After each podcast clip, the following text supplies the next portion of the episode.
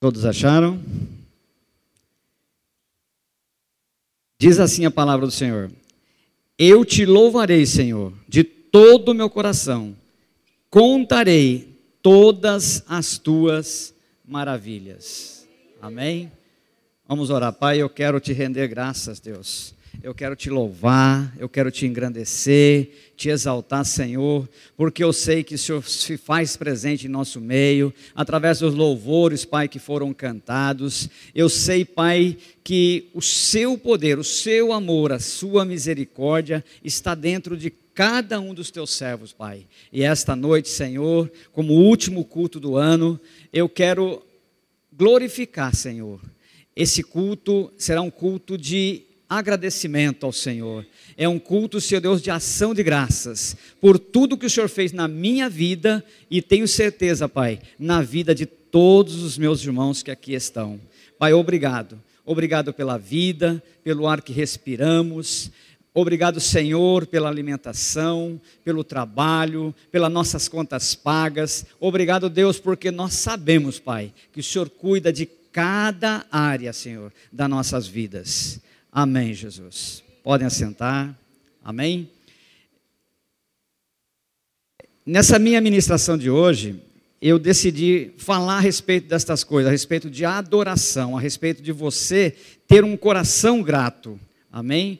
É, e eu anotei algumas coisas, inclusive, aqui, para a gente poder falar. É, só para você ter uma ideia, quando você vai lá para logo no livro de Gênesis, você vai para o capítulo 4 de Gênesis, você tem lá é, Caim e Abel. E você vê que Abel, ele vai prestar um verdadeiro culto de adoração ao Senhor. Teologicamente falando, né, o Abel entendeu que para ele ir diante de Deus, ele tinha que levar sangue porque ninguém poderia ir diante de Deus sem a oferta de sangue. Isso está no livro de Levíticos. É, e, no caso, o Caim, ele ofereceu da, daquilo que o trabalho dele tinha rendido. Aí pode parecer, num primeiro momento, que seja algo injusto, né? porque ambos deram uma oferta. Só que existe isso que Deus ministrou no meu coração e eu quero falar para vocês: existe uma maneira certa de você ofertar ao Senhor. Abel ofertou com todo o seu coração. Ele sabia, e o Caim também sabia, que a única maneira de se achegar a Deus havia. Ele poderia ter trazido uma oferta alçada? Poderia. Ele poderia ter trazido uma oferta de das plantações que ele tinha? Podia, não tinha problema. Mas ele tinha que entender que se ele tinha que pegar um animal, matar esse animal e também trazer esta oferta de sangue. Mas ele fez o quê? Ele colocou, na verdade, ele colocou a terra. Olha, olha aí, presta atenção no detalhe. O seu pecado atingiu todas as dimensões: espiritual, física, emocional, social e ecológica. Ou seja, a terra ela parou de responder ao trabalho do Caim. Mas olha que interessante, né? Nós vemos na palavra de Deus falar que Deus colocou uma marca em Caim. Não vamos entrar no mérito da, de que, que tipo de marca foi colocado, mas eu quero dizer algo para vocês. Essa marca que Deus colocou em Caim era o amor de Deus indo atrás de Caim para proteger Caim dele ser morto por outras pessoas. E as pessoas não entendem desta forma, acham que Deus queria fazer uma separação. Não, pelo contrário, Deus foi atrás de Caim. Deus fala para ele lá em, em Gênesis 4, 7. Ele fala assim: olha, se você tivesse feito da forma correta, você também não seria aceito. Só que tem um detalhe: o pecado, 4, 7, o pecado jaz à porta. Cumpre a você resistir a ele. E qual era o pecado de Caim? Era exatamente não entender que a gratidão abre as janelas dos céus. A gratidão, olha que interessante, ela abre as janelas dos céus e abre portas na terra. Porque a Bíblia fala que tudo que você ligar na terra, no céu será ligado na terra.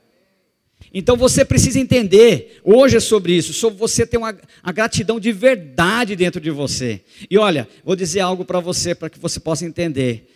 Agradec, agradecimento não tem nada a ver com gratidão, porque muitas vezes a pessoa, ah, obrigado, mas passou 5, 10 minutos já esqueceu do que não tem gratidão. A gratidão tem que vir do seu espírito, você tem que ser realmente grato. Amém? E eu sou grato a Deus por este ano, porque Deus fez grandes coisas este ano. No dia 5 de janeiro de, 2000, de 2023, agora nasceu minha, minha bebezinha. É, eu estou apaixonado por ela. O irmão lá estava mostrando a dele também, tem três meses, né? Quatro, quatro meses da irmã. E nós ficamos bobos, sabe? Isso é gratidão. A minha filha passou mal no hospital, é, nós tivemos que entrar em oração, foram quatro horas de oração para minha filha, e graças a Deus minha filha está aí. Então, eu tenho muita gratidão no coração. Pessoas na empresa é, tentaram puxar meu tapete, meu salário foi no meio do ano foi baixado bastante. Eu fiquei endividado, ainda estou endividado. Mas olha que legal, né? Deus é tão poderoso, Deus é tão poderoso que essas pessoas que fizeram isso não estão mais lá, saíram, elas mesmo pediram a conta. E sabe por quê? Porque eu aprendi a ter um coração grato. E sabe qual que foi a minha, minha, minha resposta? Aquilo que eu aprendo aqui, eu pratiquei. Eu falei, Senhor, eu não vou deixar o diabo prevalecer. É ele que está se levantando. Então, sabe o que, que eu vou fazer? Eu vou pedir perdão para essa pessoa. Mesmo a pessoa estando errada e eu certo, eu vou pedir perdão. Pedir perdão para essa pessoa. Ó, desculpa se te machuquei, não sei o que, tal, tal. Eu não vou entrar aqui na, é, no, no, que aconteceu, mas a pessoa não. Eu, eu, mas só que eu deixei um. É isso que nós, como servos de Deus, que você falou ali, Deus realmente galardoa aqueles que confiam, né? É, eu realmente, eu falei, eu deixei uma palavra para ela. Falei, sabe por que, que eu estou pedindo perdão para você? Falei, porque as minhas orações precisam ser respondidas. E se eu tiver mágoa no meu coração, se eu tiver tristeza no meu coração, eu sei que não vai ser respondida. Porque a palavra de Deus também diz que com a mesma medida que você medir, você será medido. Então eu não podia ter isso. Eu não tenho inimigo nenhum a não ser o diabo. Então eu falei assim: eu não vou ter essa. E aí eu falei isso. A pessoa olhou para mim: não, a sua oração vai ser respondida assim. E realmente foi. Três dias depois, eu não vou usar o nome de onde eu trabalho para não, né, porque está gravando. O dono, o próprio dono, pediu afastamento e saiu. E outra pessoa veio no lugar. Essa outra pessoa aumentou o meu salário, entendeu? E eu estou ganhando o dobro do que eu ganhava. Mas isso, irmãos, eu quero que vocês entendam que teve que haver um agradecimento. E sabe aonde que eu descobri isso? Olha que como Deus é bom. Eu chorei durante 40 minutos falando em língua, juntamente com minha esposa orando. E aí eu fui ler Oséias capítulo 2, a partir do verso 20. E o que está escrito lá? O Senhor fala assim para ele, porque Oséias ele foi obrigado a se casar com uma prostituta e tinha que amar ela, tinha que se dedicar a ela porque ele queria que Israel entendesse que Israel estava prostituindo como nação, indo após outros deuses, glorificando e exaltando outros deuses. E Deus mandou falar assim: não, você vai amar essa mulher. Só que tem um detalhe, Deus fala: no dia que ela se converter de verdade, ela vai para o deserto, ela vai sofrer, mas no dia que ela se converter de verdade, eu vou tratar com ela e eu vou restaurar ela. E aí, a partir no finalzinho, o irmão está vendo ali, no finalzinho ela fala assim: é essa parte que eu quero que vocês entendam. Ele fala assim: olha, e eu, Deus fala, responderei ao céu, o céu responderá à terra, e a terra responderá ao vinho, aos, ao trigo, e, ou seja, Deus responderá aos céus, os céus responderá à terra, e a terra responderá aquilo que você precisa, aquilo que você está buscando, mas precisa que haja uma verdadeira adoração. Você sabe, não é fácil ser um homem de Deus. Não é fácil ser uma mulher de Deus, um jovem de Deus, não. Por quê? Porque, como o irmão que estava dizendo ali, é, as pessoas lá no mundo falam assim: ah, eu não vou para a igreja, não. Sabe por quê? Porque ela tem muita luta. Mas sabe por quê? É porque enquanto você está no mundo, o diabo fala assim: bom, esse não precisa mexer, não, deixa ele lá. Mas quando você vem para cá e você entende que Deus tem um propósito na sua vida, que Deus quer tratar com você, que Deus te ama, que Deus realmente quer, que você prospere, que você cresça, que você mude o seu caráter. Tudo isso irrita o diabo. E olha que interessante, né? Lá no Velho Testamento, Tiago 4,7, Deus fala: Eis que o pecado jaz à porta, cumpra você resisti-lo. E aí você. Gênesis, perdão. E aí você vai para o Novo Testamento, lá em Tiago 4,7 fala a mesma coisa. Fala assim, ó. É, submeta-vos a Deus, resista ao diabo, e ele fugirá de vós. Então, qual é o segredo para a nossa vida? Na verdade, irmãos, Satanás não tem poder algum sobre nós, que somos servos de Deus, que aceitamos Jesus como nosso Senhor e nosso Salvador. Ele não tem poder algum. O único poder que ele tem é aquele que você dá para ele. Quando você esquece o poder que há na palavra dele, que ele deixou para você. Então, e aí acontece o quê? É, Caim não entendeu isso. Caim começou mais a dar valor à terra e levou lá uma ofertinha qualquer, seja, né? Vou levar isso. Deus não aceitou, é claro. Porque Deus não precisa, né, de esmola. Mas ele aceita de verdade quando uma pessoa lá de dentro, tá? Que nem a, a oferta da viúva, né? Duas moedinhas, né?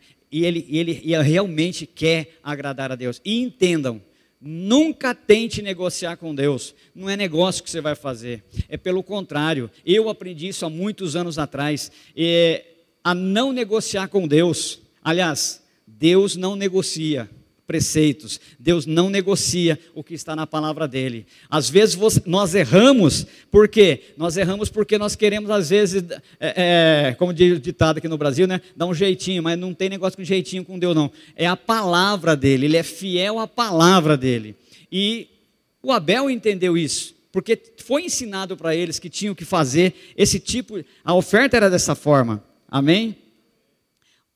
Uma coisa importante, como eu estou dizendo, eu quero falar sobre é, que afetou todas as esferas, né? espiritual, física, emocional, social e ecológica. Quando eu recebi essa palavra aqui de Oséias capítulo 2, como eu falei que nós estávamos chorando, porque a situação ficou difícil realmente, e aí Deus falou para mim, não, amanhã você vai ter que pedir perdão. Eu falei, tá bom, Senhor, eu, eu peço perdão, mas eu não aceito a situação na qual eu estou. E ali, Aí, durante a noite, enquanto eu estava dormindo, eu tive uma visão. E olha que interessante. Havia um espírito de pobreza tentando agir para destruir minha vida, destruir a minha família. E nessa visão, eu vi, irmãos, eu tive a honra e a glória de ver. Deus fez assim, ó, foi, foi automático, fez assim, ó. Puff. Aí ligou o céu e a terra, formou uma abóboda com vários pontos. E naquele momento, eu recebi um poder tão gigante, e eu comecei novamente ali falar em línguas. E veio um motoqueiro, duas pessoas na moto, armado, para me matar. Só que quando ele chegou perto de mim, a moto simplesmente começou a dar ré. Moto não é difícil dar ré, né? Ela começou a ir embora. E sumiu. Eu tive essa visão. E aí, quando eu acordei, eu entendi. Aquilo que você faz aqui tem conexão com o céu. Tem conexão, você querendo ou não, tem essa conexão. Mas quando você pega e você entende isso, e você começa a praticar, fala assim: Senhor, a partir de hoje, eu quero ter isso dentro de mim, eu quero ter essa conexão, porque ela existe. E eu vou mudar a situação. E aí você vai lá para para a segunda Crônicas, capítulo 20, né, você vê lá a guerra, é, Josafá, sabe? Os amonitas, os moabitas e os edomitas estavam vindo contra eles. Sabe quem que eram os amonitas e os, e os moabitas? Eram os descendentes de Ló. Eram parentes deles. E sabe quem que era Edom? Era a família de Esaú. Então eles estavam vindo contra eles para destruí-los. Mas aí, o que, que acontece? Josafá ficou com medo, ele fala isso, ele sentiu medo. E não é errado você sentir medo, você pode sentir medo. Mas ele fez algo, ele orou. Ele falou com Deus, ele jejuou, sabe, ele pagou o preço. E enquanto ele estava orando, Deus falou assim para ele: se coloque de pé. Deus não trata conosco, tem que ser de pé. Ele, ele desce ao nosso nível e vem para conversar com você e falar para você, mas eu quero você de pé. Sabe por quê? Nesta batalha, vocês não vão ter que batalhar. Essa batalha é minha. Então, quando você entende isso, sabe, e você começa de verdade a adorar a Deus, porque a adoração a Deus, irmãos, vai, é muito mais do que cantar louvores. O louvores, na verdade, deve ser uma extensão do que você é, do, que, é, é, que é um verdadeiro adorador. Eu amo ver a bandinha tocar. Cara, eu fico apaixonado. Tanto eu quanto ela, a gente cantava na igreja. Na nossa igreja, no caso, quando a gente estava lá. E eu sou apaixonado, eu vejo, sabe, e sei que Deus faz a obra. Mas o que é necessário? É necessário que cada um de nós ainda venhamos melhorar sabe, ser mais cheio do Espírito Santo, realmente querer as coisas de Deus de verdade, porque é sobre isso que nós estamos falando. Gratidão é isso. Gratidão é, é você muitas vezes, mesmo que a pessoa te humilhar, você fala: Quer saber de uma coisa? Eu não vou perder para o diabo, porque na verdade a nossa luta não é contra pessoas, é contra ele. É isso que você precisa entender. Assim, eu não vou, não vou perder para ele. Então eu não vou, eu vou deixar para lá. Foi o que Jesus falou: se alguém te bater numa face, dê a outra. Se alguém te obrigar a andar uma milha, ande duas. Se alguém lhe exigir a túnica, dê-lhe a capa. É difícil falar isso? Pode parecer que a pessoa fala assim: esse pastor aí, eu acho que ele está mentindo. Mas se você viver comigo, vai ver que não. Eu não faço. Eu realmente busco, busco isso aí. Sabe por quê? Porque é algo tão poderoso que eu aprendi. E sei que o diabo não pode me vencer. Eu, tenho, eu vou fazer 61 anos de idade, tá? E eu, jogando futebol, eu corro mais que a molecada. Por quê? Porque eu oro direto todas as passagens bíblicas que falam sobre cura. Eu tinha que operar esse joelho, não precisei. Foram dois anos no rema, dois anos com dor. E eu, no dia da minha formatura, eu sempre repito isso. Eu sei que eu já falei isso aqui, estou repetindo. No dia da minha formatura, eu fui curado. A hora que eu peguei o canudo na mão porque eu aprendi de verdade, sabe? Eu estava com. Eu dou aula sobre todas as matérias que envolvem a teologia, mas eu estava estagnado. E sou grato a Deus pelo rema. Eu aprendi a realmente aplicar aquilo, os conhecimentos que está dentro de mim. E o Caim não fez isso. E olha, olha mais o que, que aconteceu. A ingratidão é como uma, é como uma, uma escada. Amém? Ou seja, quando a pessoa é ingrata, cada vez ela desce mais. Amém? É o estopim para o fracasso, a ingratidão. Essa frase não é minha, tá? É de um pastor que eu estava assistindo na internet. Eu falei, rapaz, eu vou usar essa palavra. Ou seja, quando a pessoa é ingrata, às vezes você faz as coisas para ela, na verdade, está antecedendo a queda dela. Mas em contrapartida, quando a pessoa é grata, ela começa a crescer. Amém? Foi o que você falou lá. O primeiro hino que vocês cantaram, eu já, eu já sorri. Eu falei assim, Senhor, obrigado. Aliás, eu quero que vocês cantem de novo no final. Por quê? Porque já tava, era a resposta ao fato de que nós temos que aprender a adorar a Deus. E adorar a Deus, eu quero, eu, eu para os mais jovens, né? Eu quero que, aprenda, que você aprenda o seguinte: adorar a Deus é muitas vezes sofrer. Não é fácil, não. Que nem o Paulo e Silas na prisão. Eles tinham, as costas estavam toda rasgada, tinham apanhado, Mas qual que foi o resultado daquilo ali? Eles começaram a louvar à meia-noite, a Bíblia fala que eles começaram a louvar, lá em Atos capítulo 16. Eles começaram a louvar. Sabe qual foi o resultado? Terremoto. Moveu toda a estrutura da prisão. As pessoas que estavam ali dentro ficaram. Ninguém tentou fugir, porque ficou com tanto medo que estava todo mundo paralisado. E aí o carcereiro pega a espada e quer se matar. Sabe por que o carcereiro queria se matar? Porque cair na mão dos romanos era pior do que se matar, porque ele ia sofrer pra caramba. Aí o Paulo falou assim: não, não faça nada para isso para você. Não. Aí ele faz a pergunta, né, 16, 31 de Atos: O que eu faço para lhe dar a salvação? Aí o Paulo responde: Crê no Senhor Jesus e será salvo tu e a tua casa. Então, na verdade, esse milagre, qual que foi o início desse milagre? Assim como o estopim da ingratidão é a queda, o estopim da gratidão é o terremoto. Eu não sei que terremoto você está precisando na sua vida. Mas eu quero que você pegue isso hoje, irmão, de verdade. Leia 200 vezes esse texto se for preciso. Oséias capítulo 2, finalzinho ali. Leia. Eu não sei qual é o terremoto que você precisa, mas vai acontecer se você crer. Sabe, eu estava precisando, e como eu estava precisando. Ah, como eu estava. E como Deus é bom. Sabe, eu termino o ano muito feliz, porque eu sei o quanto Ele fez por mim. Lá, há alguns anos atrás, há quase 20 anos atrás, Ele tirou uma empresa gigante do meu caminho para que eu fosse abençoado. Tirou o correio. Era o correio que fazia meu serviço. Olha aí. Só que tem uma coisa, irmãos. Como eu disse, eu vivo aquilo que prego. Eu venho amando e perdoando todos os dias.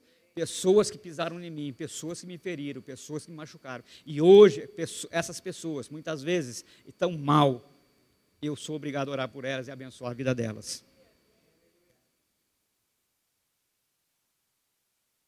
Não foi fácil. Vendi coxinha na rua, vendi sorvete, vendi algodão doce eu glorifico e exalto a Deus. Eu escrevi uma carta para o Senhor há duas noites atrás, lembrando de tudo isso, de quantas e quantas pessoas me abençoaram. Compraram a coxinha, compraram o algodão doce, compraram o sorvete. Quantas pessoas me abençoaram. A igreja me abençoou naquele momento, dando cesta básica. E a gratidão, quando você tem ela dentro de você de verdade, sabe? Ela começa a frutificar. O fato de eu estar aqui com vocês é uma prova disso. Eu me machuquei muito quando eu tive que fechar a igreja. Eu estava muito desanimado. E vocês foram importantes para mim. E eu quero que vocês saibam o seguinte: se eu chegar para você e disser assim, eu te amo, você pode ter certeza que é verdade. Porque eu, sabe, o negócio é tão gigante.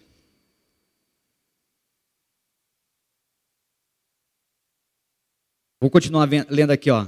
Caim perdeu tudo o que desejou: a terra, não respondia mais ao seu trabalho. Ele colocou a terra em primeiro lugar, trazendo qualquer coisa a Deus. Ingratidão é o sentimento de quem vive longe de Deus. No entanto, Deus o protege com um sinal. As coisas grandes, essa parte que eu quero falar, começam pequenas. Amém? O culto errado gerou o pecado de Caim. Mas a graça a graça. Essa frase também não é minha, é desse pastor que eu estava assistindo. A graça é a soma de todas as bênçãos de uma pessoa sem merecer. E essa pessoa recebe de Deus, que ela recebe de Deus. Outra frase: a medida da tua prosperidade depende do quanto você está disposto a abençoar o próximo. Vou repetir essa daqui, porque essa daqui eu quero falar algo aqui dentro aqui. A medida da tua prosperidade depende do quanto você está disposto a abençoar o próximo. Foi o que o irmão falou aqui, ó. O quanto você está disposto a abençoar o próximo. Sabe onde está isso? Salmo 112. Cara, eu comecei a ler Salmo 112 e falei assim: quer saber de uma coisa? Satanás, você não vai perder para mim, não. Eu comecei simplesmente a distribuir dinheiro para a rua. E olha só o resultado. Eu, Deus está honrando. Deus está honrando. Às vezes, às vezes, é pouquinho, irmãos. Às vezes é uma moedinha no sinaleiro para alguém que está ali. Mas às vezes aquela moedinha que você dá para aquela pessoa, com mais que ele tem, já é alguma coisa. Eu não consigo ver uma pessoa nessa situação e não estender a mão. Várias vezes o Senhor falou assim para mim: olha, volta e vai abençoar lá. E geralmente é quando você está com um pouco mais de dinheiro no bolso. Ó, volta lá e vai abençoar essa pessoa. Entendeu? Isso é o que Deus quer de cada um de nós. A prosperidade o irmão falou bem lá. A prosperidade depende de quanto você está disposto a abençoar. Lá no Salmo 112 fala assim que prosperidade e riqueza na casa do justo. Ele é bondoso, ele espalha, ele dá aos pobres. E mesmo que ele esteja em trevas, a, palavra de Deus fala que para ele vai nascer luz nas trevas.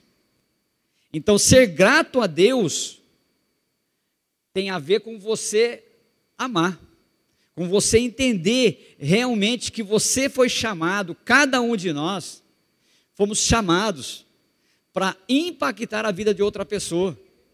Você não pode, de forma alguma, aceitar que pessoas estejam indo para o inferno, porque essa é a realidade. Da mesma forma que Deus me mostrou, me deu essa visão, que abriu os meus olhos para ver isso. Imagina, irmãos, eu, eu quero dizer algo para vocês aqui agora que é Deus não faz isso porque eu sei que tem muitas pessoas que não, não suportariam. Amém? Eu estava com a minha netinha, minha esposa e o outro meu netinho, e a outra neta. A gente estava deitado no chão lá fora, orando. Eu fiz eles ir orar junto, contemplando o céu. E aí ela foi a última a sair. Ela, ela falou para mim: Ô vô, mas você já viu o anjo? Eu falei: Já vi, filha. Eu falei, se você ficar aqui comigo, você vai ver a manifestação de Deus. E ela ficou, então nós vamos ficar aqui até quatro horas, avô. Só que ela não aguentou e depois foi embora. Mas o que eu quero que você entenda, por que Deus não permite isso? Porque na mesma maneira que há anjos do Senhor, o inimigo também está aí.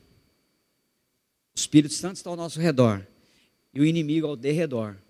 Buscando o quê? Que você tome uma atitude errada que em vez de você confessar a palavra de Deus, você confesse o quê? O que ele manda no seu pensamento. Em vez de você dizer que vai dar errado, dá um, um voto de confiança para o Senhor. Comece a dizer o contrário. Por mais que você fique tentado, porque infelizmente, às vezes é automático. Ah, vai. E às vezes eu também faço. Mas na mesma hora eu falo assim: não, não vai acontecer isso não. Sabe, eu aprendi aqui também. Primeira, 1 Coríntios 2,16. Eu tenho a mente de Cristo. Na hora que eu começo a pensar errado, eu falo assim, opa. E aliás, tem um livro que fala sobre isso, esqueci o nome agora, mas tem um livro é, que fala sobre isso. Pense no que você está pensando. Pense como Jesus pensaria. E aí eu digo para você: você acha que Jesus ficaria diante de qualquer problema? Ele ficaria preocupado? Não. Por que não? E aí a resposta é clara, né? Ah, ele é filho de Deus. Eu tenho certeza que tudo que ele pedir para o pai dele, o pai dele vai dar. E aí eu faço sempre essa colocação. Eu já fiz aqui, vou fazer de novo. E você é o quê? Você também é filho de Deus. E a única coisa que você tem que fazer é pedir também. Só que você tem que crer. Como ele mesmo citou. Hebreus né, 11, 6. Sem fé é impossível agradar a Deus. Porque Deus, ele, ele, é galardoador, ou seja, ele dá presentes, ele presenteia aqueles que realmente depositam a confiança nele, que crê nele. Caim, na verdade, eu creio que a síndrome de Caim é o que acontece muitas vezes. A pessoa fica com medo de dar e faltar. E sabe qual é o resultado? Vai faltar. Amém? Mas aquilo que eu falo para você, não tente negociar com a Deus. Se o seu coração, por isso que o irmão falou, estou usando de novo o que ele falou, se a sua fé não alcança, não faça por. Não, mas busca em Deus a sua fé. Fala assim, não, eu vou fazer porque eu creio, Senhor. Eu vou fazer porque eu tenho certeza que o Senhor já me abençoou. Amém? Terminando já.